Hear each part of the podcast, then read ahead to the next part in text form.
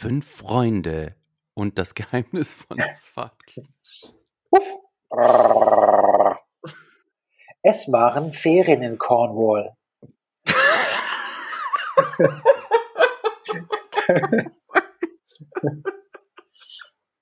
Guck mal, Timmy, die Insel.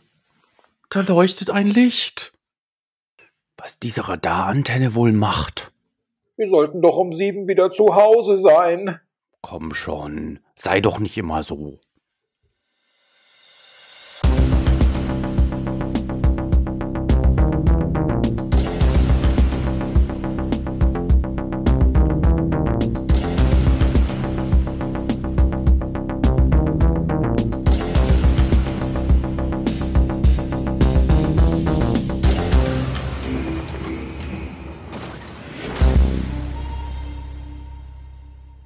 Die letzten Detektive sind zurück. Und diesmal wird es persönlich. Oh, weia. Okay, okay, okay. Also willkommen bei den letzten Detektiven, dem Podcast, das sich einmal im Monat um die Sci-Fi-Krimi-Hörspielserie Der letzte Detektiv vom Bayerischen Rundfunk aus den 1980ern kümmert. Mein Name ist Rudolf Inderst und mit mir ermittelt Thorsten Katke. Und heute, liebe MitschornsteinfegerInnen im Ruhestand, beschäftigen wir uns mit der sechsten Folge Kidnapper. Bevor wir aber mit Jonas ins Boot steigen, Spoiler Alert, müssen wir noch einmal kurz zurück in die vergangene babylonische Zukunft, denn wir haben Feedback bekommen. Und zwar von Sanne at Lieblingstigger auf Twitter und das gleich zu mehreren unserer Folgen. Folge 3 zum Beispiel, Reservat. Für das Baumuseum, in dem Jonas in Babylon Stammgast ist, haben wir ja Joni Mitchells Big Yellow Taxi als Inspiration identifiziert. Allerdings, was wir nicht auf dem Holoschirm hatten, war, dass das in Joni Mitchells Lied kein Verweis auf eine dystopische Zukunft ist, sondern den ganz realen Foster Botanical Garden in Oahu, Hawaii meint, den Mitchell selbst einmal besucht hat. Das gibt der Sache natürlich nochmal eine neue Wendung. Ebenso hat Sanne zu Folge 5 Requiem kommentiert, dass es doch seltsam sei, dass Randy Orgas und seine Schergen Wert darauf legten, Jonas statt Randy Orgas in den Sarg zu buxieren, weil Jonas Randy ähnlich sieht. Denn, und das irritiert tatsächlich, es gibt in Babylon doch Plastiface und man könnte ja fast jeden so aussehen lassen wie Randy. Das stimmt natürlich, Sanne. Entweder gibt es dafür Gründe, die mit Plastiface zusammenhängen. Also vielleicht funktioniert das nur bei lebenden Personen. Oder und das vermuten wir hier mal stark. Das ist einfach ein Kontinuitätsfehler. Wir erinnern uns zwischen Staffel 1 und Staffel 2, zu der Requiem ja gehört, lag ein Jahr. Gut möglich, dass Kosa da einfach entfallen ist, dass es ja Plastiface gibt. Oder dass er es hat drauf ankommen lassen, dass das in sich logisch nicht so ganz geschlossen ist. Denn manchmal geht die Geschichte einfach vor. Ja, und sie schreitet auch voran. Nun, wie dem auch sei, vielen Dank an Sanne für diese aufschlussreichen Kommentare.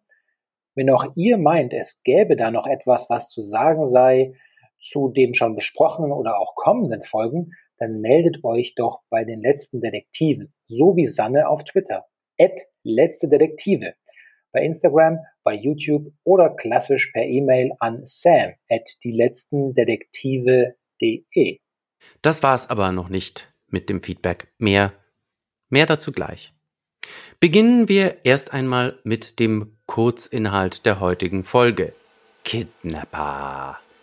Die wurde am 17. Oktober 1985 im Bayerischen Rundfunk erst ausgestrahlt und ist, so schicken wir schon einmal voran, äußerst ereignisreich. Wir sind zurück in Babylon im Mai des Jahres 2010. Ein gutes halbes Jahr nach dem Requiem-Fall also. Der letzte Detektiv Jonas hat zwar gerade eine medizinische Zwangspause verpasst bekommen, aber diesem Fall kann er trotzdem nicht widerstehen.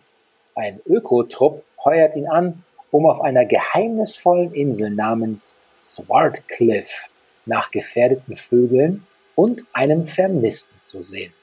Trotz der eindringlichen Warnung seines treuen Computergefährten Sam geht Jonas die Sache an. Und Thorsten, ganz kurz, da steht jetzt nicht im Skript, aber hast du beim ersten Mal auch ans, hast du verstanden, Smart Cliff? Ich habe nämlich nachschauen müssen und dachte, das ist so eine Techno, Techno clevere Inklasse. Wo ist der Kosa schon Smart. wieder so visionär? Was geht ab? das ist das Metaverse. Smart Cliff. Ja. Hey, das ist unsere Fassung vom Metaverse. Ja, wenn, wir, wenn wir ein eigenes Metaverse machen für letzte Detektiv-Fans, dann heißt das Smart Cliff. True. Ich habe nachgegoogelt.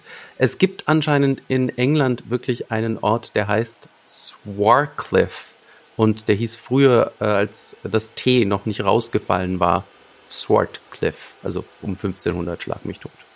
Aber Hist all history, baby. It's, it all is, it, it is right there. Yes. Gut.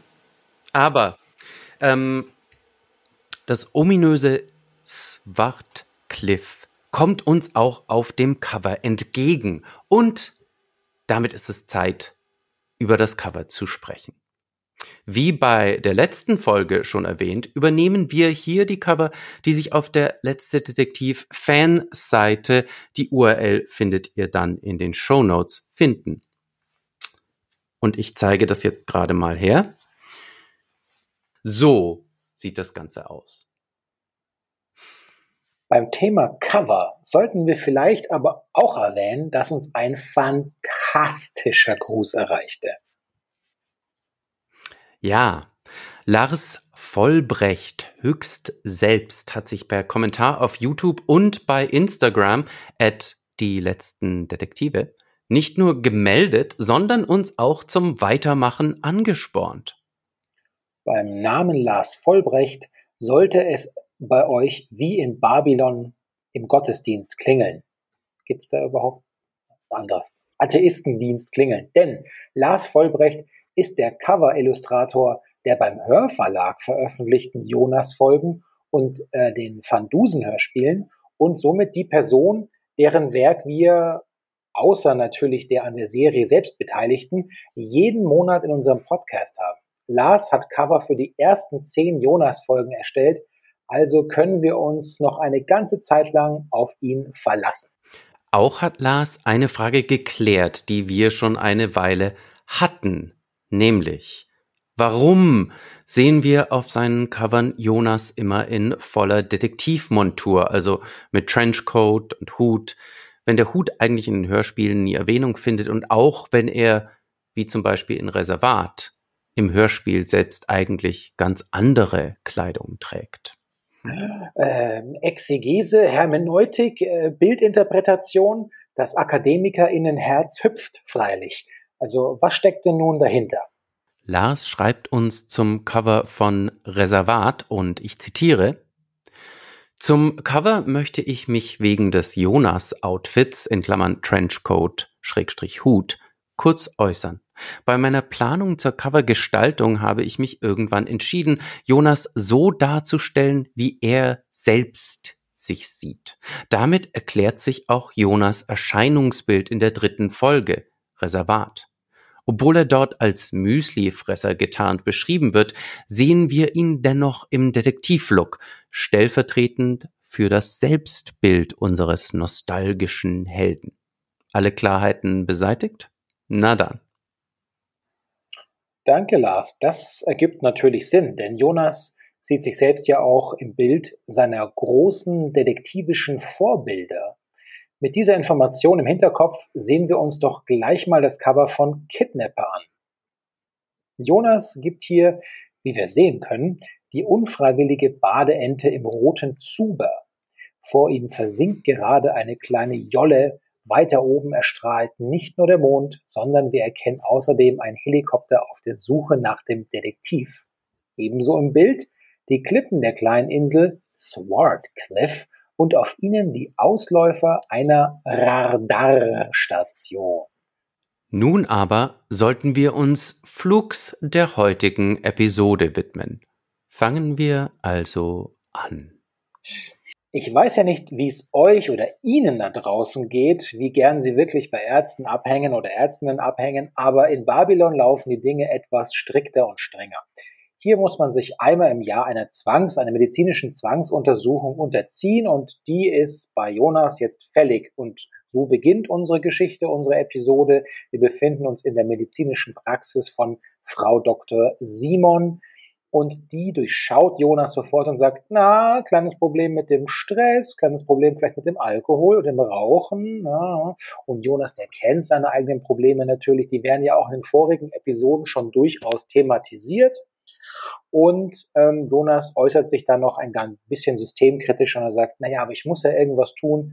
Volksrente allein, also das ist zum Sterben zu viel und zum Leben zu wenig.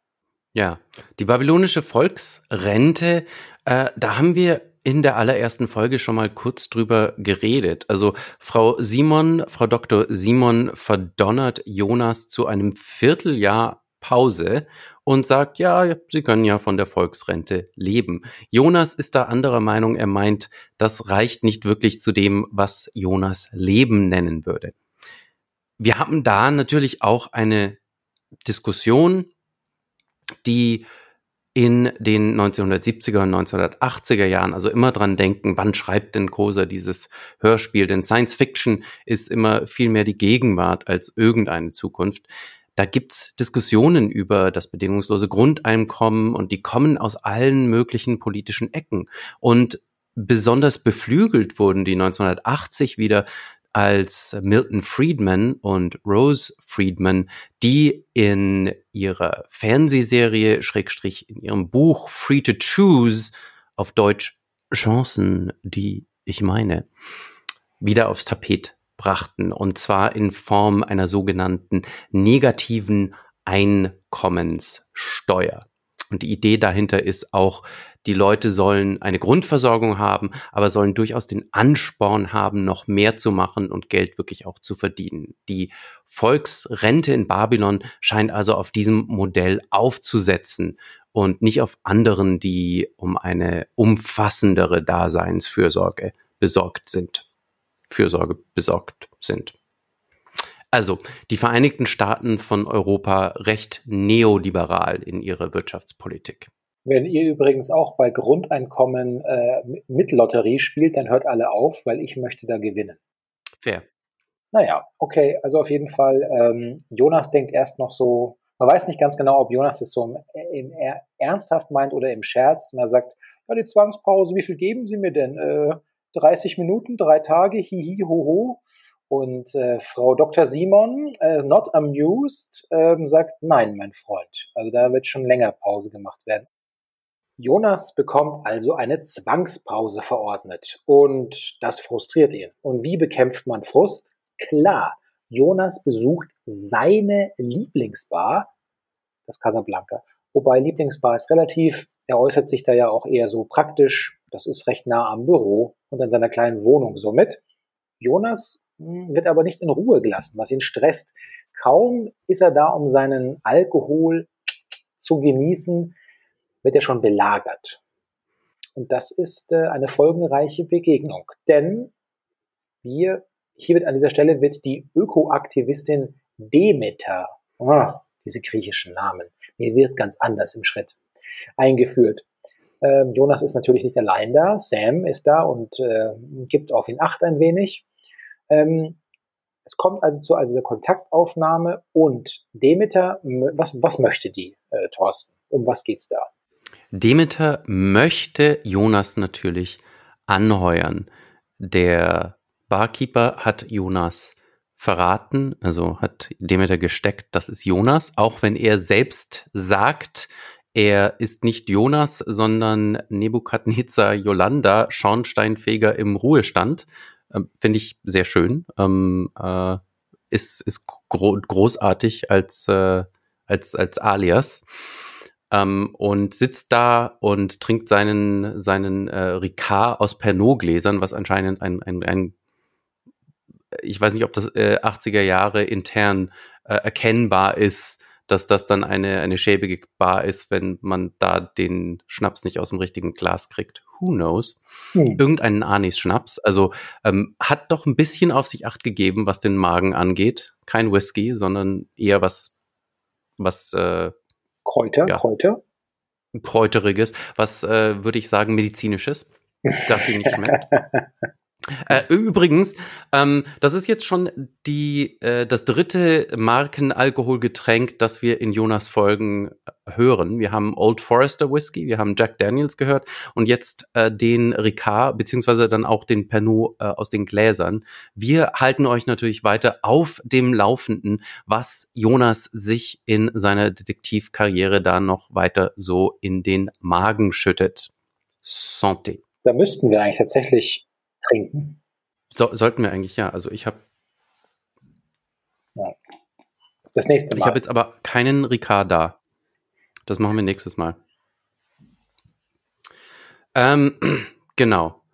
Äh, noch eine, eine, eine kurze äh, Sache, die mir aufgefallen ist, und da war ich mir jetzt nicht mehr ganz sicher. Rudi, vielleicht kannst du mir da Licht ins Dunkel bringen. Das ist das erste Mal, dass Jonas wirklich im Casablanca sitzt, oder? Also in allen Folgen. Er, er war ja schon in diesen anderen Bars, wo es irgendwie billigen Sünd-Whisky gab, da in, im, im Testmark-Fall. Ähm, aber dass er wirklich im Casablanca war, das ist das erste Mal jetzt, oder? Äh, ja. Ja, meine, meine Erinnerung absolut richtig, ja. Kann es dann wirklich als Stammkneipe zählen? Jede Stammkneipe fängt mal klein an. Oder so. Also, äh, ne, auch Ted Danson ist das erste Mal ins Cheers spaziert. So. Ja, ähm, also Jonas in seiner designierten Stammkneipe, die nicht Casablanca heißt nach dem Film, sondern nach der Erbtante des Besitzers. Man fragt sich, wie heißt die Dame mit Vornamen? Egal. Wir waren ja bei Demeter. Demeter, ähm, nur Demeter, das, das zieht bei Jonas. Also eine junge, attraktive Frau, die einen Namen hat, der nur aus einem Wort besteht da ist man schon mal auf Jonas guter Seite. Sie hat ein Schäufelchen und Geigerzähler am Bastgürtel. Das fand ich ein schönes Detail. Ähm, anscheinend laufen Leute, die Ökoaktivistinnen sind, im 21. Jahrhundert in Babylon rum mit Schäufelchen und Geigerzähler. Das ist, glaube ich, ähm, ja, das ist noch vor Tschernobyl. Also äh, prescient. Ja, man kann, man könnte ja auch an der Stelle noch anfügen, dass, ähm, dass wir über den, äh, über Look und Feel dieser Ökobewegung sind wir zum Glück äh, Jonas Universums intern schon etwas geschult, weil wir erinnern uns, Jonas hat sich ja selbst schon einmal als äh, Körnerfresser in Anführungszeichen verkleiden müssen, um in das Reservat einzusteigen. Hm. Hatte kein Schäufchen und auch keinen Geigerzähler, aber das sind wahrscheinlich dann, also die, die, die Müslifresser sind wieder was anderes als die Ökos. Die, die Welt expandiert konstant. Ähm, Demeter, also wie du schon gesagt hast, griechische Göttin, griechische Göttin der Fruchtbarkeit und des Getreideanbaus und auch ein 1924 gegründeter anthroposophischer Verband für biodynamische Landwirtschaft, äh, hinter dem äh, der Waldorf-Schulengründer Rudolf Steiner und seine esoterischen Ideen stehen. Also das dürfte auch so eine Sache sein, die in den 70ern, 80ern äh, Demeter konnotiert hat. Äh, und äh, da gibt es einen guten Aufsatz auch drüber, den, den tun wir euch in die Shownotes mit rein. Aber es geht ja nicht um Demeters Namen vorrangig, sondern es geht darum, was Demeter will. Und Demeter will Rissa tridactyla retten, die, wie Sammy weiß, drei Zehen Möwe. Denn die findet sich in ganz Europa und vielleicht auf der ganzen Welt nur noch in Swartcliffe. Und äh, das soll Jonas jetzt den, den Ökos von Babylon, die legen zusammen, ermöglichen, dass die Möwe gerettet wird und das wird dann noch nachgeschickt. Auch Erasmus soll gerettet werden. Aber da, dafür müssen wir dann noch ins Büro gehen. Das stimmt. Kurz äh, äh ein äh, äh, äh, kurzer Einwurf zur Schauspielerin, die Demeter spielt. Das ist Cornelia Boje, die als Schauspielerin, Sprecherin, Autorin und Regisseurin verschiedentlich aktiv ist seit den 1950er Jahren als Kind ähm, und auch äh, bis 2021 waren so die letzten Einträge, die ich gesehen habe. Man kennt sie unter anderem als die Synchronstimme von Mary McDonnell in Kevin Costners 90er Jahre Epos der mit dem Wolf tanzt und aus Ronald D. Moores Neuauflage von Battlestar Galactica aus den 2000er Jahren. Volles Programm für Demeter. Und wir wechseln jetzt sozusagen von der Lieblingsbar oder der Stammkneipe in Spee zu Jonas oder in Jonassens, wie wir gelernt haben, Büro. Und hier passiert jetzt eigentlich ganz schön viel. Äh, also äh, kleiner Blick hinter die Kulissen. Wir notieren uns ganz gern immer, wenn in einer Szene sehr viele Leute auftreten, dann äh, heißt es nicht, dass die alle gleichzeitig auftreten, aber sie passieren, das passiert auch oftmals nacheinander. Und das ist jetzt so eine Szene, da ist relativ viel Publikumsverkehr, möchten wir sagen. Also ähm, erstmal die Frage, was hat es mit dem bereits angesprochenen Erasmus auf sich? den ich gerne als Analphi Erasmus bezeichne. Was ist denn das auch für ein schöner Name? Herrlich. Also, ähm, Nein, er ist, er heißt Erasmus und er ist Analphi, also weil er Analf Analphabet ist und anscheinend ja. kann man das in Babylon nicht mehr aussprechen, sondern muss das dann auf Analphi abkürzen. Ähm, ja. okay. Die Frage ist überhaupt, ähm, also, äh, es ist nämlich so, der ist verschwunden und ähm, die Ökotruppe macht sich Sorgen, dass da hinter dem Verschwinden etwas, äh, das ist nicht sauber ganz. Obwohl Erasmus eben einen Brief ihnen geschickt hat, nein, nein, mir geht's gut, ich bin da und dort, kümmert euch nicht um mich, ich verlasse die Gruppe, alles cool, ich bin raus. Da ist natürlich klar, dieser Brief kann nicht von ihm kommen, wenn er doch gar nicht schreiben kann. Also kommt zu der, äh, zu der aus, fast am Aussterben seienden Tierart auch noch jetzt äh, dieses verschwundene Ökotruppenmitglied. Das soll Jonas am besten auch gleich ähm, so ein bisschen aufklären. Und naja, Jonas, äh, also der ist jetzt wirklich weich geworden. Sam warnt, aber er nimmt diesen Auftrag an mit ein bisschen Rabatt, muss man sagen. Er verkauft sich billiger, verkauft sich etwas billiger, aber letzten Endes nimmt er den Auftrag an. Und das wiederum hat noch im Büro große Konsequenzen. Ja, Jonas lässt sich runterhandeln von seinen 80 Euro am Tag plus Spesen auf 65 Euro am Tag plus Spesen. Ich habe mich gefragt, also ähm, das ist so bury the lead, ne? Also Erasmus ist verschwunden, aber äh, Demeter sorgt sich zuerst mal um die Möwen. Ich weiß nicht, ob das äh, eine Charaktereigenschaft ist, dass sie erst später mit dem Erasmus äh, rüberrückt, oder ob das eine taktische Sache ist. Uh, who knows? Ähm, aber wenn ich einen Privatdetektiv anheuere und der will erst nicht, dann komme ich doch nicht mit Möwen, sondern dann sage ich, hey, da ist jemand verschwunden. Dafür brauchen wir. Ich. Also finde ich jetzt äh, von Demeter nicht so wahnsinnig klug eingefädelt. Aber gut. Ähm, Jonas lässt sich also überzeugen, die letzte Möwenkolonie im Nordmeer, in Klammern vielleicht auf der Welt, äh, zu beschützen wie auch immer er das anstellen soll, und Erasmus, den Analphabeten, zu finden. Erasmus äh, äh, ist verschwunden und Demeter weiß das, weil äh, die Ökotruppe hat einen Brief gekriegt mit einer Briefmarke aus Bordeaux. Ist das, auch, auch ein Getränk irgendwie? Also zählen wir das, zählen wir es nicht? Who knows? Ähm, äh, den äh, Erasmus geschrieben hat und gesagt hat, nee, ich bin raus, äh, lasst mich in Ruhe, und das ist natürlich schwierig für Analphabeten Briefe zu schreiben. Also deswegen ist die ganze Sache so ein bisschen suspekt. Durchschaubar. Sus, wie der Jugendliche heute sagt. Das ist sehr sus. Das ist doch alles sus. Sus. Ähm, Orange is sus. Ja, aber vielleicht hat es auch damit, ich habe da gerade nochmal drüber nachgedacht, vielleicht wäre es auch, ähm, vielleicht, ich glaube, Jonas hat durch, abgesehen davon, dass eine junge, attraktive Dame ihn anspricht, glaube ich, oder könnte ich mir vorstellen, dass Jonas jemand ist, der auf ähm, Authentizität steht. Und wenn jetzt die liebe Demeter zuerst nicht ihr Öko-Anliegen präsentiert hätte, nämlich die Vögel, mhm.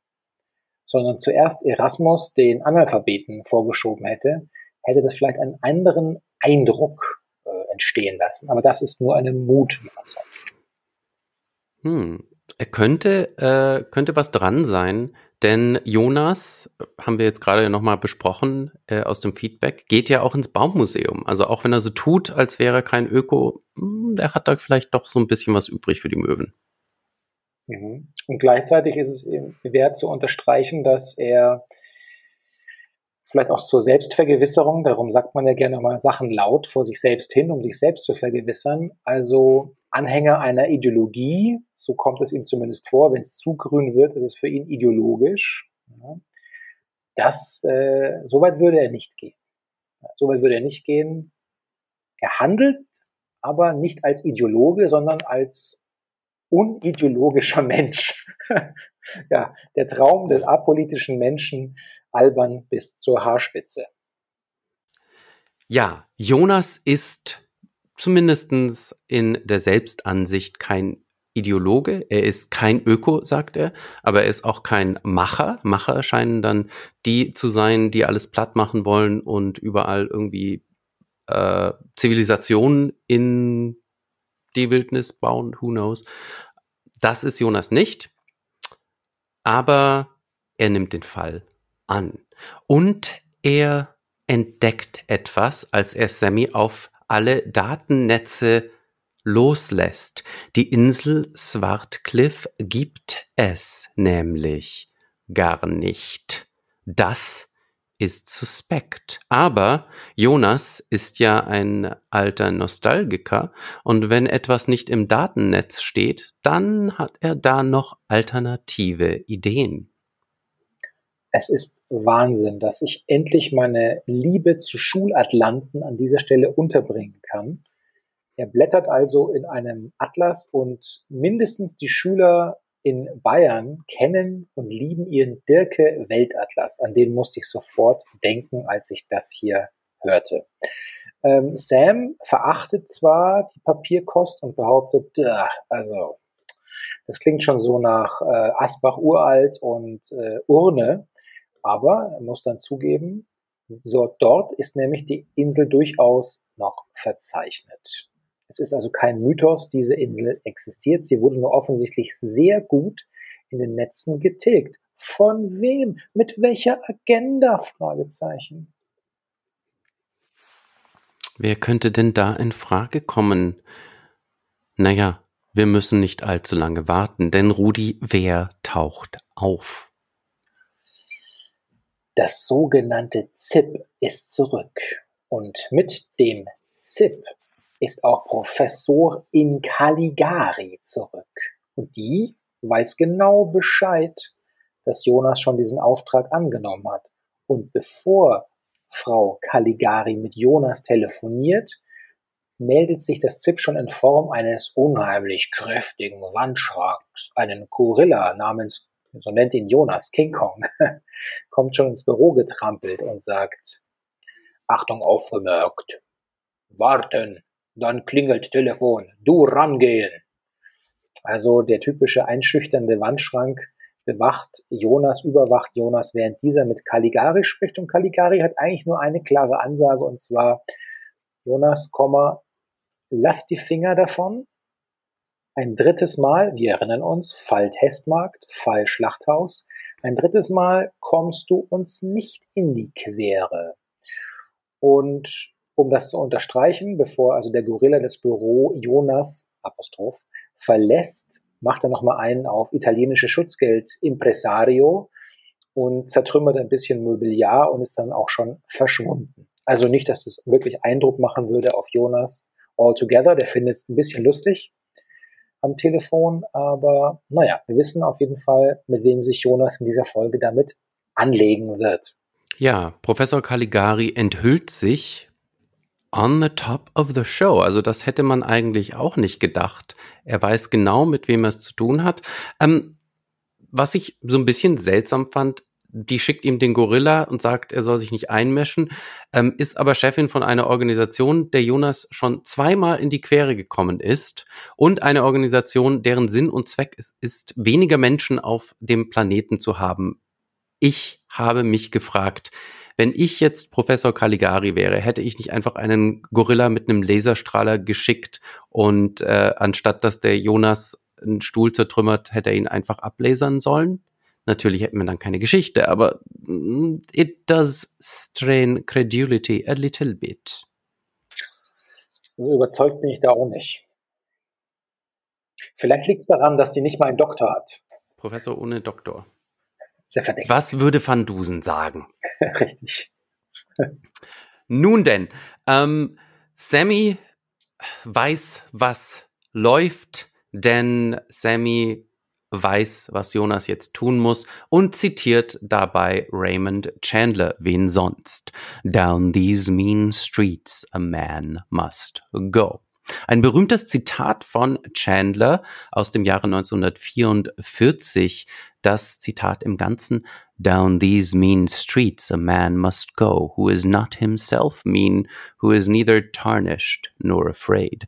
The detective must be a complete man and a common man, and yet an unusual man. He must be, to use a rather weathered phrase, a man of honor. He talks as the man of his age talks, that is, with rude wit, a lively sense of the grotesque, a disgust for sham, and a contempt for pettiness.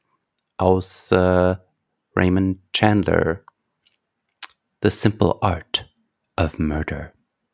Das ist jetzt nicht nur Chandlers Beschreibung eines idealtypischen Detektivs, das ist Jonas Selbstbeschreibung. Ein normaler Mensch, ein normaler Mann, aber auch ein ungewöhnlicher Mann. Hm. Ein äh, Ehrenmann, ein Mann, der dem es um Ehre geht, das äh, sagt er auch. Und äh, jemand äh, with a rude wit and a lively sense of the grotesque. Also das beschreibt unseren Jonas ja richtig gut. Also, Sammy hat mal wieder komplett seinen Jonas durchschaut und weiß, was jetzt ansteht, denn Jonas muss sich ebenso verhalten wie der typische Detektiv eines Raymond Chandler Romans, denn er hat sich ja selbst danach gestylt.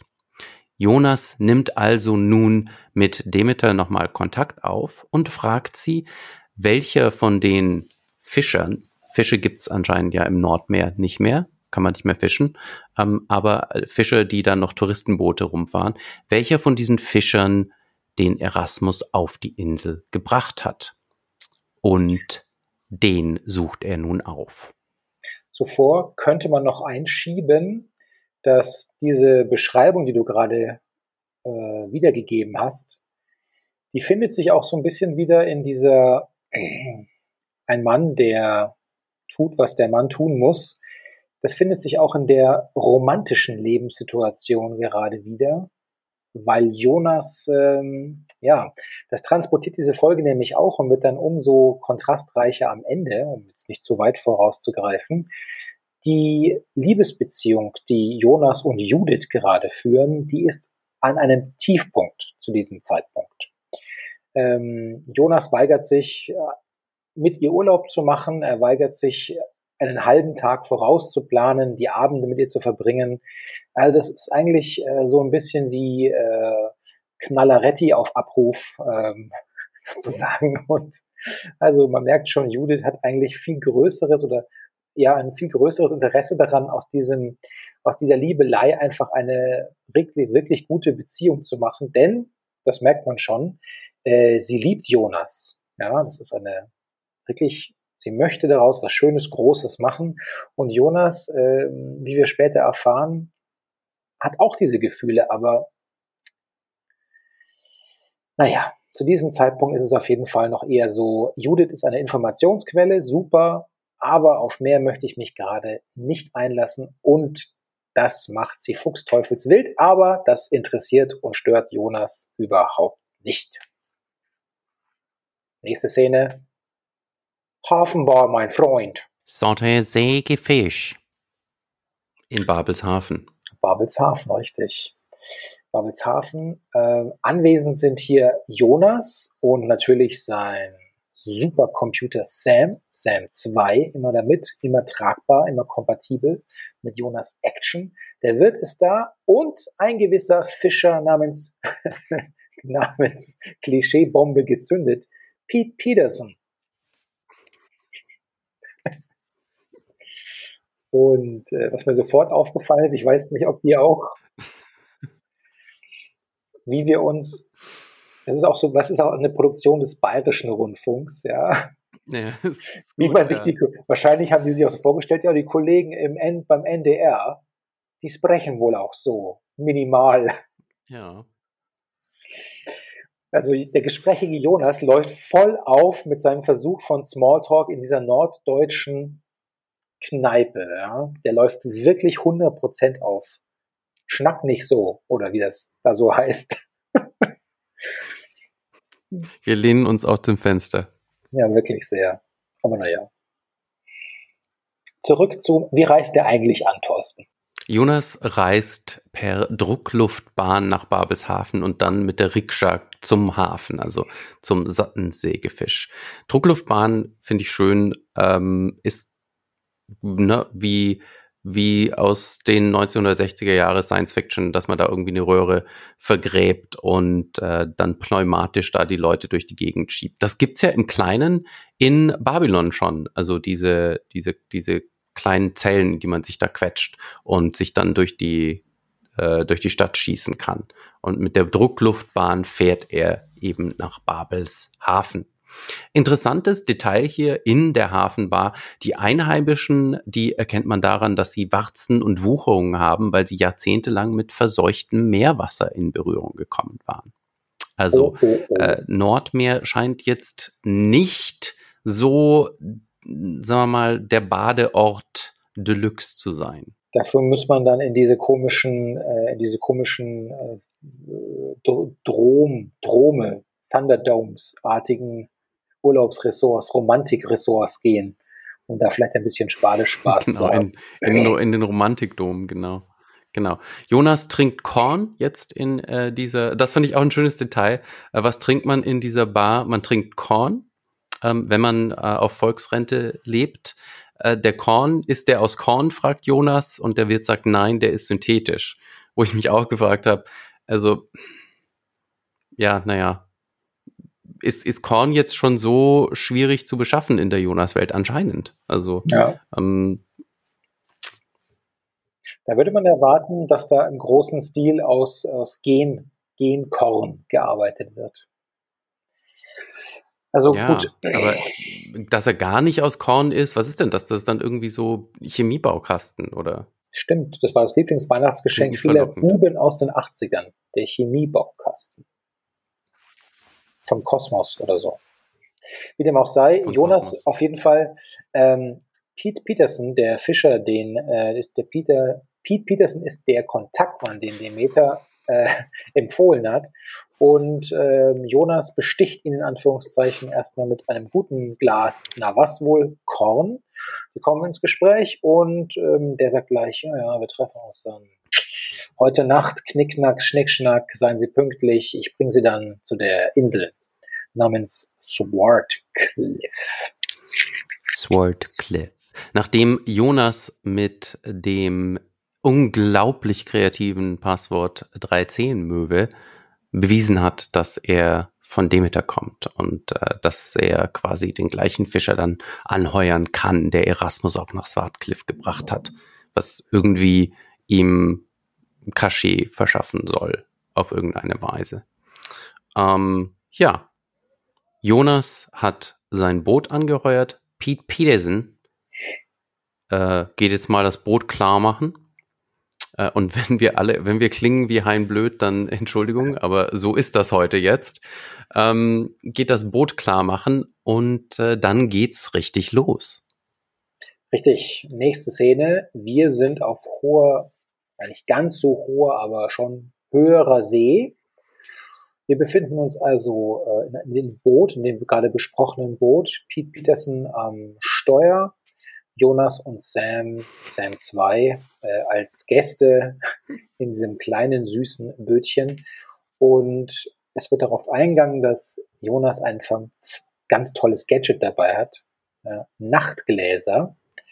Vermutlich einfach Nachtsicht, äh, eine Nachtsichtvariante. Aus Japan, schon in den 80ern natürlich typischerweise, woher kommt die Hochtechnologie? Japan, sicher. Der Cupholder in amerikanischen Autos, der fehlte, brachte schon Detroit in Ruin. Und hier ist es eben das Nachtsichtglas. 400 Euros. Ja, eigentlich ganz erschwinglich, würde ich sagen. Ja, also wenn das, wenn das was taugt, ne? Scheint ja auch was, scheint ja auch was dran zu sein an dem Nachtsichtglas. Ähm, wie ist das nun? Pete Peterson, laufen die Dinge hier nicht etwas zu gut, Thorsten?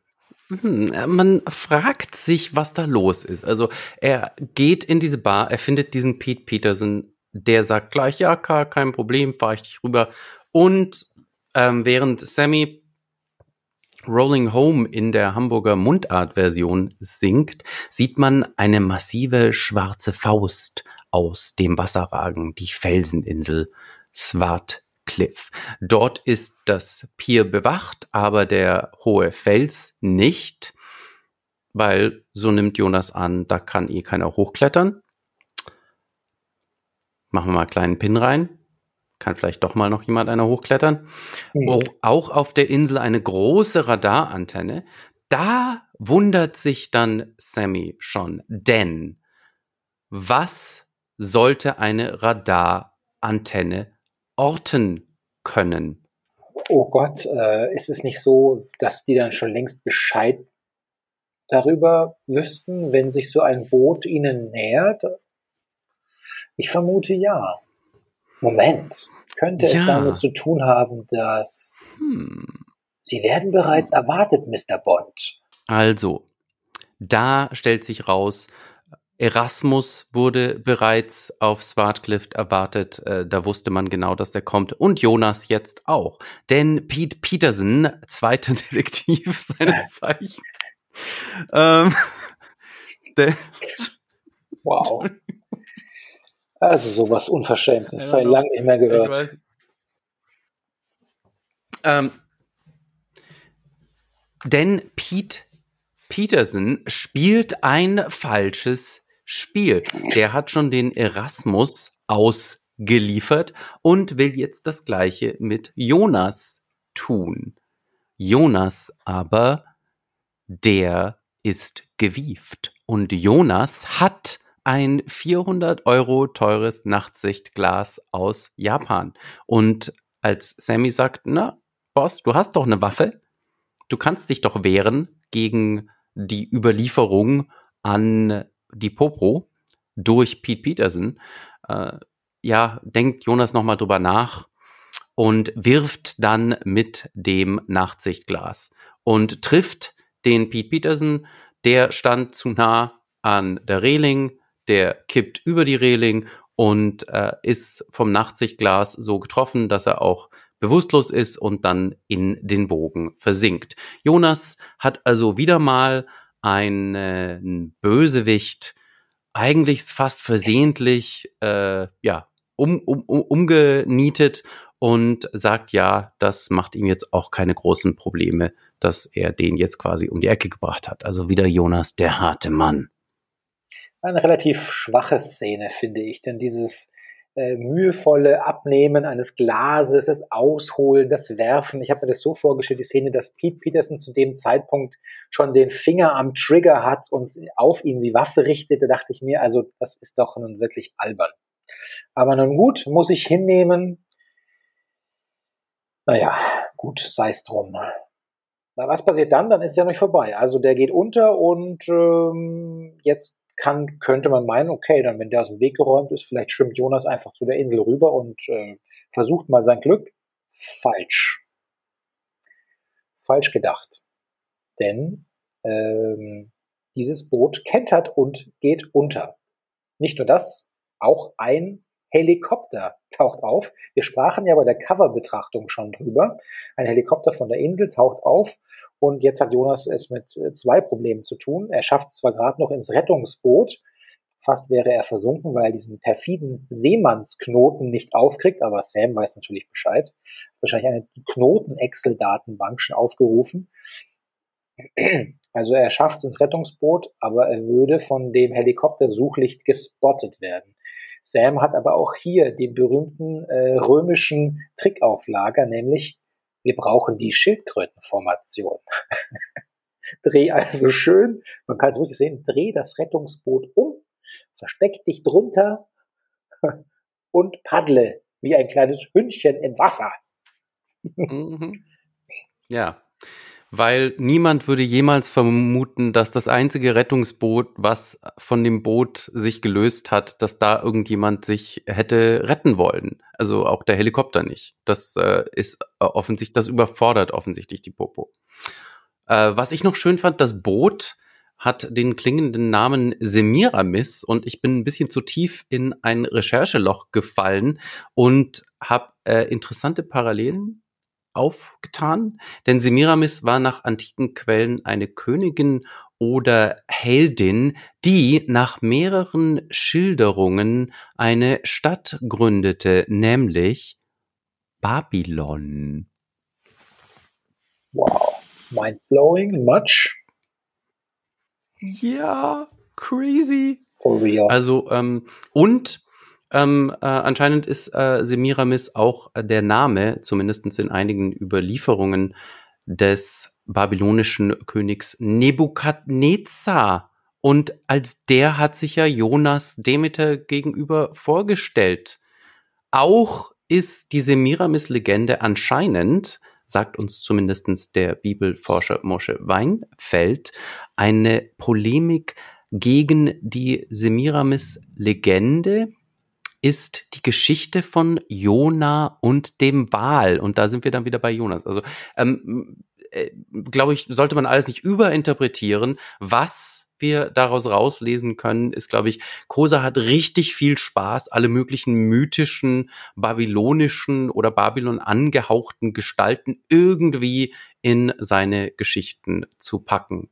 Und der mythische Jonas, der ist jetzt also unter der Schildkröte und paddelt und schafft es zurück nach Babels Hafen, nachdem er äh, dem Hubschrauber entkommen ist und dann den Rest des Weges zurückgerudert ist und fällt jetzt in sein Zimmer im Sägefisch nach dieser ja leicht äh, sagen wir mal nass nass nass forschen nein ähm, ja. Kalt feuchten nein ja, was ist das Wort ja. ähm, kalt feucht vielleicht nach, ja nach dieser, nach dieser kalten und feuchten, äh, sehr unangenehmen Aktion äh, ist er jetzt in seinem satten Sägefischzimmer angekommen.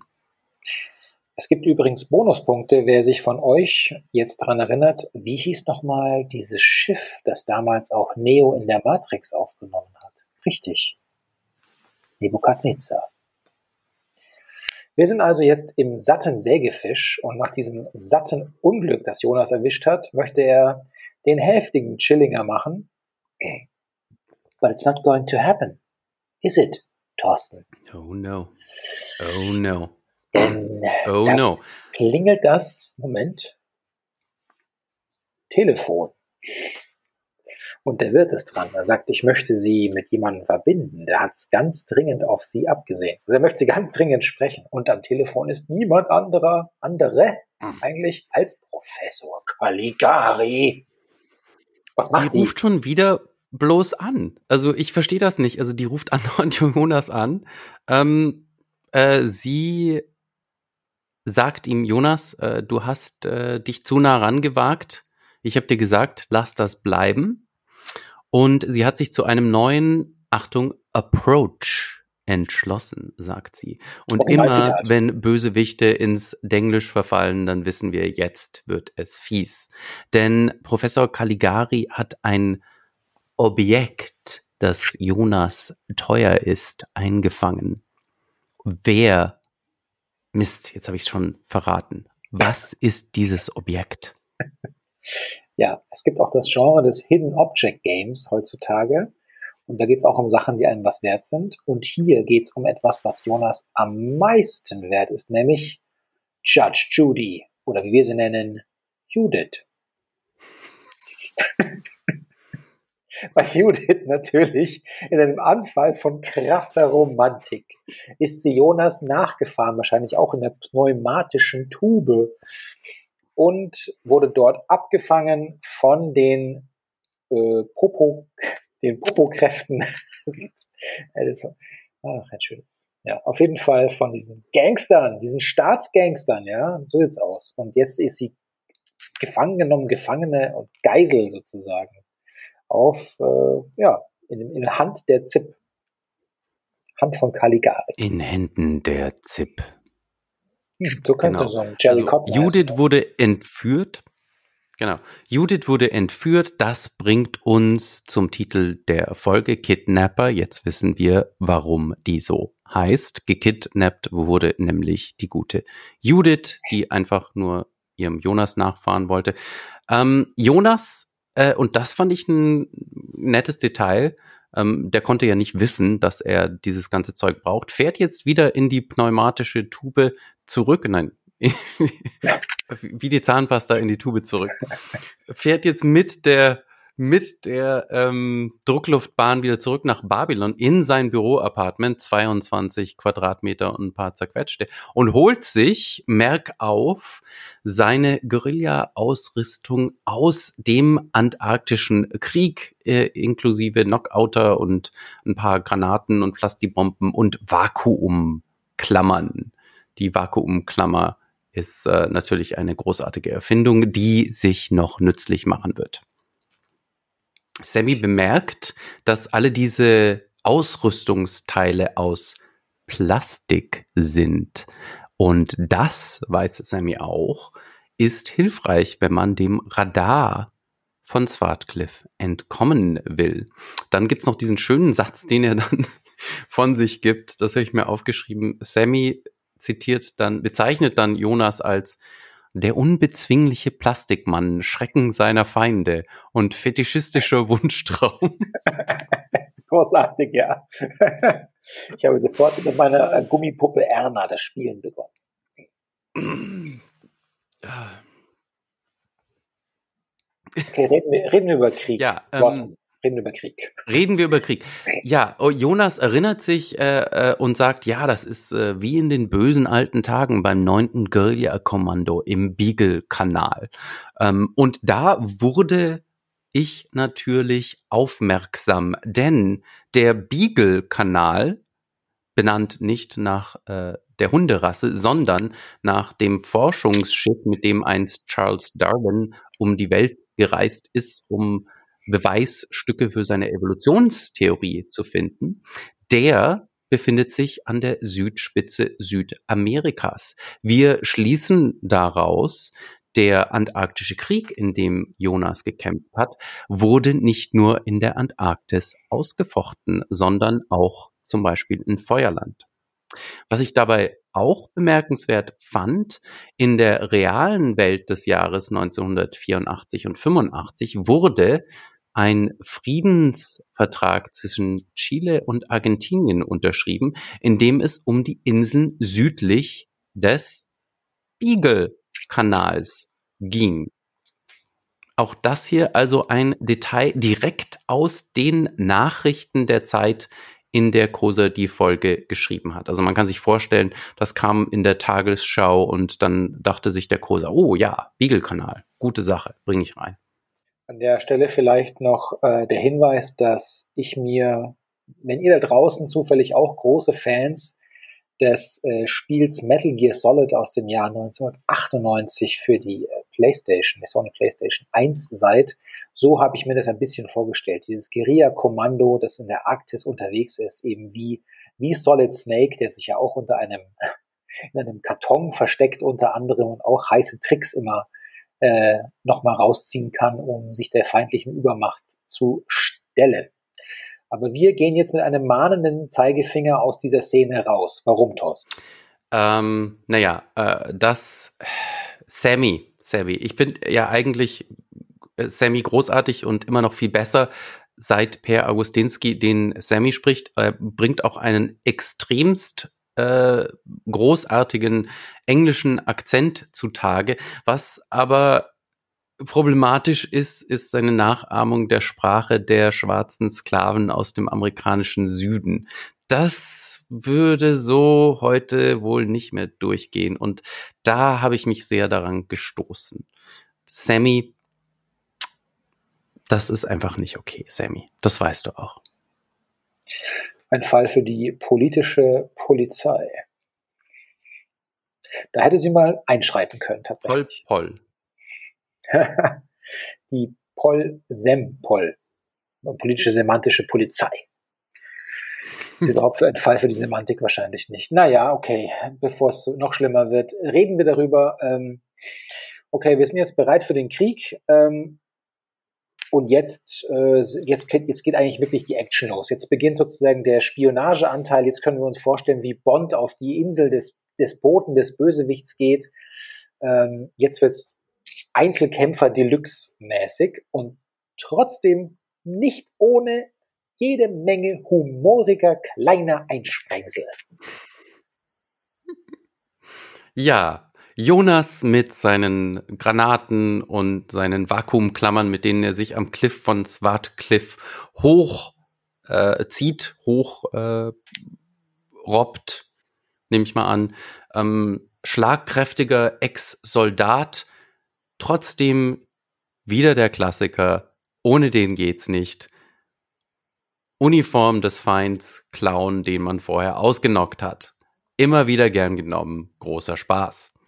Jonas geht also rein, äh, wenig stellt sich ihm entgegen und findet dann in der Insel Swartcliff, es lagen da alle möglichen Baumaterialien rum und Jonas hat sich gefragt, meine Güte, da wird doch gar nichts gebaut, bis ihn Sammy dann draufbringt. Hm, da wird nichts auf der Insel gebaut, aber in der Insel. Und Jonas steigt also hinab wie Orpheus in die Unterwelt und oh. findet, auch sehr mythisch, eine Tür ohne Schloss, Griff und Klinke. Und da steht Skandal, Sperrbezirk drauf. Ich weiß nicht, Frage. wie unsere, unsere ähm, Hörer das verstehen. Hörerinnen das verstehen. für, für euch zwei. Bitte. Ähm, ich habe mich gefragt, ähm, äh, ich, ich weiß nicht, ob ich da zu viel drüber nachgedacht habe. Warum steht nur auf dieser extra Spezialtür Sperrbezirk drauf, nachdem man die ganze verdammte Insel schon von Landkarten getilgt hat und äh, überall da die Popo rumläuft. Äh, und da gibt's dann noch den Sperrbezirk im Sperrbezirk. Also ähm, selbst die Leute, die da arbeiten, dürfen anscheinend nicht wissen, was da vor sich geht. Also es ist so schon, James ist, Ja, richtig. Das sind so Hierarchie-Ebenen im Sperrbezirk. Apropos James Bond, hm. hier an der Stelle erinnern sich vielleicht viele von euch an den meiner Meinung nach großartigsten Bond-Film, nämlich Man lebt nur zweimal. Oh. Und hier haben wir natürlich oh. die Basis des Bösen in einem stillgelegten Vulkankrater auch dort muss er hinabsteigen mm. und findet die Basis. Also fantastisch. Habe ich mich daran erinnert gefühlt. Äh, kommen wir nun zu diversen Sicherheitsmechanismen, die fast Jonas Kopf, die ihm fast den Kopf kosten könnten. Ja. Da wieder, wieder ein äh, Eintrag in meine Excel-Liste aus, ähm, ohne Sammy wäre Jonas verloren. Denn ähm, äh, die Sicherheitsmaßnahme dieser Tür, wie man also durch diese Tür kommt, ist ein Scanner, der den Kopf der betreffenden Person scannt. Also man steckt seinen, seinen Kopf in so ein, so ein Loch. Ich stelle mir das ein bisschen so vor, wie, wie so eine alte Kamera, äh, wo man, wo man da un unter den Vorhang äh, kriecht. Ähm, und dann scannt diese, die, dieser, dieser Scanner die Hirnströme und dann wird man reingelassen. Und wenn man nicht reingelassen wird, dann wie Sammy sagt, schnipp, schnapp, rübe, ab. Also Jonas hätte sich um ein Haar äh, einen Kopf kürzer gemacht, weil er einfach nicht dran gedacht hat, dass er ja vielleicht nicht in der Datenbank dieser Tür abgespeichert ist. Jetzt sinniert er etwas vor sich hin. Wie Jonas findet dann, danke Sam, Sammy, Komma, du hast mein Leben gerettet, aber die Frage steht immer noch im Raum oder bleibt im Raum stehen, wie kommen wir jetzt da rein? Und Jonas beschließt, ist kein Problem, wir werden uns einfach einen möglichst hochrangigen Popo schnappen und stecken dessen Kopf ins Scanloch, um in die zu kommen. Und als Popo-Oberst. Und ja. Ja, wirklich. Also, das hast du absichtlich so geschrieben. Großartig. Großartig. Ja, ähm, äh, Szene ist jetzt auch wieder irgendwie so, weil Jonas sich so angeregt mit Sammy unterhalten hat, äh, der ihm äh, quasi wirklich den Kopf gerettet hat, merkt er nicht, dass sich da ein Popo-Oberst angeschlichen hat mit seinem Knockouter im Anschlag. Diese interessante Situation entspinnt sich nun derart. Jonas ist durch seinen Guerilla äh, Antarktischer Krieg Kampfanzug isoliert vom Knockouter des Oberst. Der Oberst versucht ihn zu knockoutern. Das funktioniert nicht. Der Oberst sagt dann, wie so ein bedröppelter James Bond-Scherge, oh, Sie sind isoliert. Jonas sagt, yo, Buster, ähm, und äh, knockoutet ihn dann selbst, weil der Oberst selbst ist nicht isoliert, also Jonas besser vorbereitet hier. Das resultiert dann daran, dass wir einen äh, für zwei Stunden genockouterten Oberst haben, den Jonas dann quasi head first in dieses Scan-Loch stecken kann und dadurch tut sich die Tür auf und Jonas steigt weiter hinab ins Labor des ZIP. Was jetzt ziemlich kurios ist, weil ähm, in der er läuft permanent anderem Personal über den Weg. Äh, ich meine, gut, er hat diese Uniform, aber das ist trotzdem jetzt ein bisschen Fantasia. Ähm, gut, er weiß, die Zeit tickt, weil irgendwann könnte er entdeckt werden. Er sucht Judith, aber er findet zunächst etwas anderes. Er findet nämlich zunächst einen Hinweis darauf, ähm, was ist denn überhaupt der Sinn und Zweck dieser Insel? Warum hat das ZIP so großes Interesse, dass Jonas die Füße stillhält und so weiter und so weiter?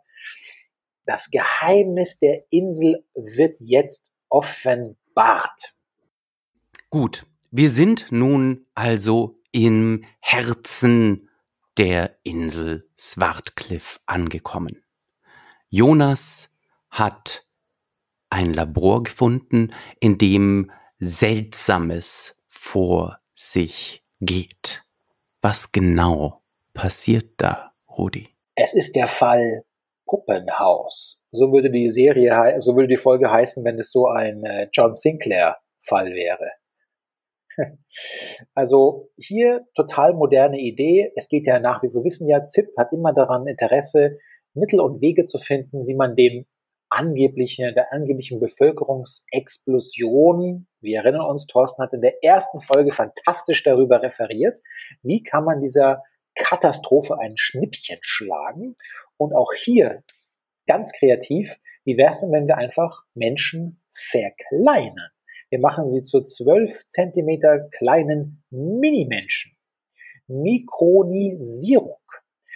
Klar, wenn man nämlich sehr viel kleiner ist, dann braucht man auch sehr viel weniger Ressourcen. Also können sehr viel mehr Menschen versorgt werden. Was ich jetzt nicht ganz verstanden habe, Thorsten.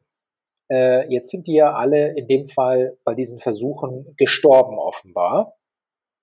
Und wir erfahren auch, dass Judith für eine Verkleinerung vorgesehen ist. Aber das sind ja die, das ist die Frühphase, oder? Habe ich das richtig verstanden? Weil es geht ja darum, einen Weg zu finden, die dann lebendig zu verkleinern. Oder sehe ich das mhm. falsch? Mhm. Ja, okay. Ja. Ich, das ja. ist, glaube ich, genau die Idee. Also, damit die Ressourcen besser aufgebraucht äh, werden können. Äh, äh, es wird quasi gesagt, es können Millionen Leute dann von den Ressourcen leben, die vorher Tausende versorgt haben. Hm. Also ein, äh, erstmal ein schreckliches Schicksal für die, die praktisch dann den unausgereiften Experimentalstatus noch miterleben, denn die sterben daran.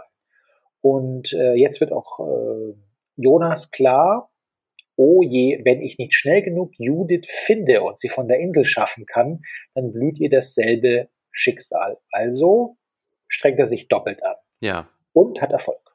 Dann, äh, dann äh, bewahrheitet sich nämlich der Satz, ich sehe dir in die Augen. Kleines. Na, du Kleine, wollen wir heute Abend was Schönes machen? Kleines. Nick einfach. Ja, Oh mein okay. Gott. Jetzt kommt natürlich das große Showdown mit Professor Caligari höchst selbst, die Judith ähm, äh, gefangen hält, was glaube ich auch die erste Szene ist in einer Jonas-Folge, den, den, die den Bechtel-Test besteht, äh, aber das nur nebenbei.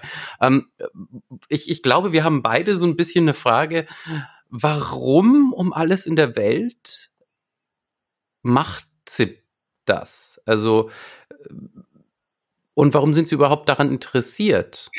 Also, man könnte ja einfach, wenn die Leute eh dabei draufgehen, und da sagt ja dann auch Professor Caligari, das ist doch super, ähm, auch so reduziert sich die Bevölkerung, ja, da könnte man doch einfach so weitermachen. Ähm, man könnte ja eine Methode finden, um die Bevölkerung im Verkleinern äh, noch viel schneller um die Ecke zu bringen. Ich, ich verstehe immer nicht, also ZIP ist immer so ein bisschen Pinky oder Brain mäßig drauf, wenn sie versuchen, die Weltbevölkerung zu verkleinern.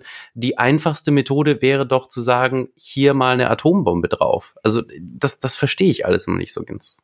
Na gut. Ja, das ist, ja, ich gebe dir vollkommen recht. Naja. Jonas ähm, äh, aus seinem Reservoir des Guerillakämpfers wirft eine Schockgranate, denn er hat im Herzen des Labors Professor Caligari gefunden, äh, die Judith festhält und in bester James Bond Bösewicht Manier ihr genau sagt, was da so alles abgeht. Äh, die Schockgranate allein reicht nicht, um Professor Caligari auszuknockoutern, aber Jonas hat ja auch noch seinen Knockouter und der gibt ihr dann den Rest. Jonas rettet also Judith und das ist so ziemlich, glaube ich, das klassischste Hollywood äh, Damsel in Distress wird gesaved Ding, das Jonas bis jetzt abgezogen hat. Ja. Äh, Judith wird nicht nur für ihre Romantik bestraft durch Entführung, sondern muss sich jetzt auch noch äh, von ihrem Detektiv retten lassen und hat keine eigene Agenda mehr. Schrecklich, gemein, hinterhältig. Ähm, also Sammy erinnert Jonas jetzt, äh, also wieder ohne Sammy verloren, äh, weil Jonas wollte ja nicht nur Judith retten, sondern er wollte sich auch rächen an Zip. Das äh, war auch auf seiner Agenda. Da sollten ein paar Plastibomben genügen, die man einfach hier so in der Mitte des äh, Swartcliffe-Labors platziert. Und dann fliehen Jonas und Judith raus aus dieser Swartcliffe-Zentrale und Sammy wird der Befehl gegeben, die Bomben fernzuzünden. Das resultiert dann in einer Aushöhlung der Höhle sozusagen, also die, die Außenwand des Swartcliffs bricht unter Wasser ein, Wasser fließt rein, ein Haufen Wissenschaftler und Popo-Leute kommen dabei um, es wird alles äh, überflutet und das Labor äh, als solches ist natürlich äh, komplett äh, zerstört. Wie immer trifft es arme, unschuldige WissenschaftlerInnen, die davor schon missbraucht wurden vom schmierigen, gierigen System und jetzt ja, auch noch am Schluss dafür mit ihrem Leben bezahlen müssen. Ist es nicht tragisch? Ist es nicht auch praktisch das, was der Mittelbau jeden Tag durchmacht? Es ist, äh, da, da spricht da spricht der Mensch, der studiert hat und dann zum Hörspielautor geworden ist. Wahrscheinlich, ja. Ja, und jetzt äh, gibt es noch sozusagen ein Best-of an äh, Personal, Folgenpersonal, denn draußen sind jetzt nicht nur äh, glücklich und vereint Jonas und Judith und äh, Sam, sondern die Action, die Öko-Action Force trifft jetzt auch noch auf der Insel ein. Thorsten, was hat's mit dieser Chuck Norris-Truppe des grünen, der grünen Faust auf sich? Hm, ja, genau. Die grüne, die grüne Basis stürmt die Insel. Äh, Demeter und ihre Ökos sind äh, äh, angereist und äh, wollen jetzt erstmal die Möwen retten. Also das Wichtigste ist, die Möwen müssen gerettet werden. Ähm, der Rest interessiert sie nicht so sehr. Zum Glück, aber man hört es im Hörspiel recht deutlich. Die Möwen haben überlebt. Demeter ist glücklich und Jonas auch. Wieder ein Fall gelöst. Dann kommt noch die große Film-Nerd-Szene zwischen Jonas und Judith, die, glaube ich, nur reden können in Casablanca-Zitaten. Äh, der Dauerbeziehungsstreit zwischen den beiden ist jetzt aufgrund dieses Abenteuers mal eine Weile beigelegt. Aber geht das auch auf Dauer gut? Wir werden es schon in Folge 7 bis XY erleben und in Frage stellen. Die Frage ist nun, wie fanden wir das alles, was uns da präsentiert wurde? Ja, schreiten wir zu unserer abschließenden Bewertung. Jonas will Ökos helfen und ein paar Möwen retten und stattdessen legt er sich wieder mit Zip und Professor Caligari an. Zur Abwechslung muss er auch einmal Judith aus brenzliger Lage befreien. Ich bin wieder, bis auf die kürzlich schon erwähnten Probleme mit einigen Äußerungen, begeistert von Per Augustinski als Sam. Der macht seine Sache einfach überragend. Sehr schön auch die Backstory von Jonas im Antarktischen Krieg, die hier auch wichtig wird. Das Labor auf der Insel die aus den Datenbanken verschwunden worden ist. Das ist ebenso eine sehr schöne Note. Und auch diese Mikronisierungsidee ist eigentlich sehr gewitzt. Also mich hat das erinnert zum Beispiel an Frederick Poles großartige Konsumsatire The Tunnel Under the World. Äh, verlinken wir euch auch in den Show Notes. Allerdings kann ich mir nicht so ganz vorstellen, warum ZIP diese extrem komplizierte Planung, wissenschaftliche Versuche, etc., warum sie das überhaupt in Angriff nehmen sollten. Beziehungsweise wie das überhaupt funktionieren würde, wenn sie es dann gemacht hätten. Und warum ZIP es sich da nicht einfach viel einfacher macht, weil wenn sie nämlich keine Manschetten davor haben, Leute einfach direkt umzubringen, warum dann dieser Kunstgriff über die Verkleinerung? Also man fragt sich wirklich, was da in verrauchten Verschwörer-Hinterzimmern so besprochen worden sein muss, um auf eine derart hanebüchene Idee zu kommen. Aber gut, das darf Science Fiction. Solide drei von fünf Flaschen Ricard im Pernod-Glas von mir. Heiliges Downsizing, Batman sage ich. Kidnapper ist eine kurzweilige, tempo- wie actionreiche Episode, in der Jonas endlich einmal Herz zeigen kann. So erfahren wir, wer sich mit der großen Liebe des Detektivs anlegt, wird Fischfutter. Und ein Ökorabatt gewährt er auch noch, der Gute. Ich gebe diesem Plot, der einem gewissen E.R dir gefallen würde. Daher vier von fünf Flaschen Bürowhisky. Und mit diesen tragischen, nein, mit diesen dramatischen Worten begebe ich uns beide bereits ins Outro. Und das bedeutet, wenn auch ihr uns als letzte Detektive nicht nur auf kleinen Inseln, zu denen kein Smartphone lotsen kann, sondern weiterhin als recherchierende Audiochronisten und die Populationspolizei in Frage stellende Podcaster erleben wollt, dann empfehlt uns über die diversen sozialen Medien. Abonniert uns bei YouTube und beim Podcatcher eurer Wahl. Mittlerweile kann man auf Spotify übrigens auch Bewertungen aussprechen. Also Solltet ihr das tun wollen, dann nehmt das in Anspruch. Besucht auch unsere Website www.dieletztendetektive.de und Schreibt uns Feedback an sam at dieletztendetektive.de. Schaut vorbei bei Klick-Klack Instagram at dieletztendetektive und auf Twitter at letzte Detektive.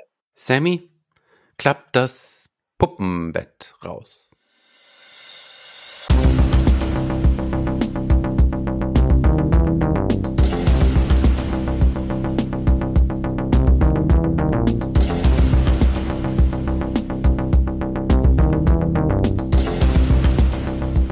Das war Kidnapper. Eine Folge aus der Podcast-Reihe Die letzten Detektive zur Science-Fiction-Krimiserie Der letzte Detektiv von Michael Kose mit Rudolf Inderst und Thorsten Katke. Musik von Schwarzensee.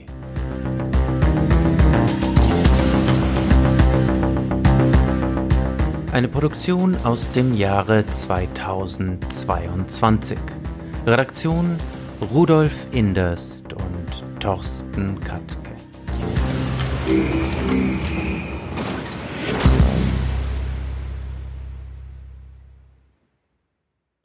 Thorsten, was, was heißt das hier? beginnt Diskussion. Heißt, ich möchte mit Ihnen nicht streiten. Diskussion.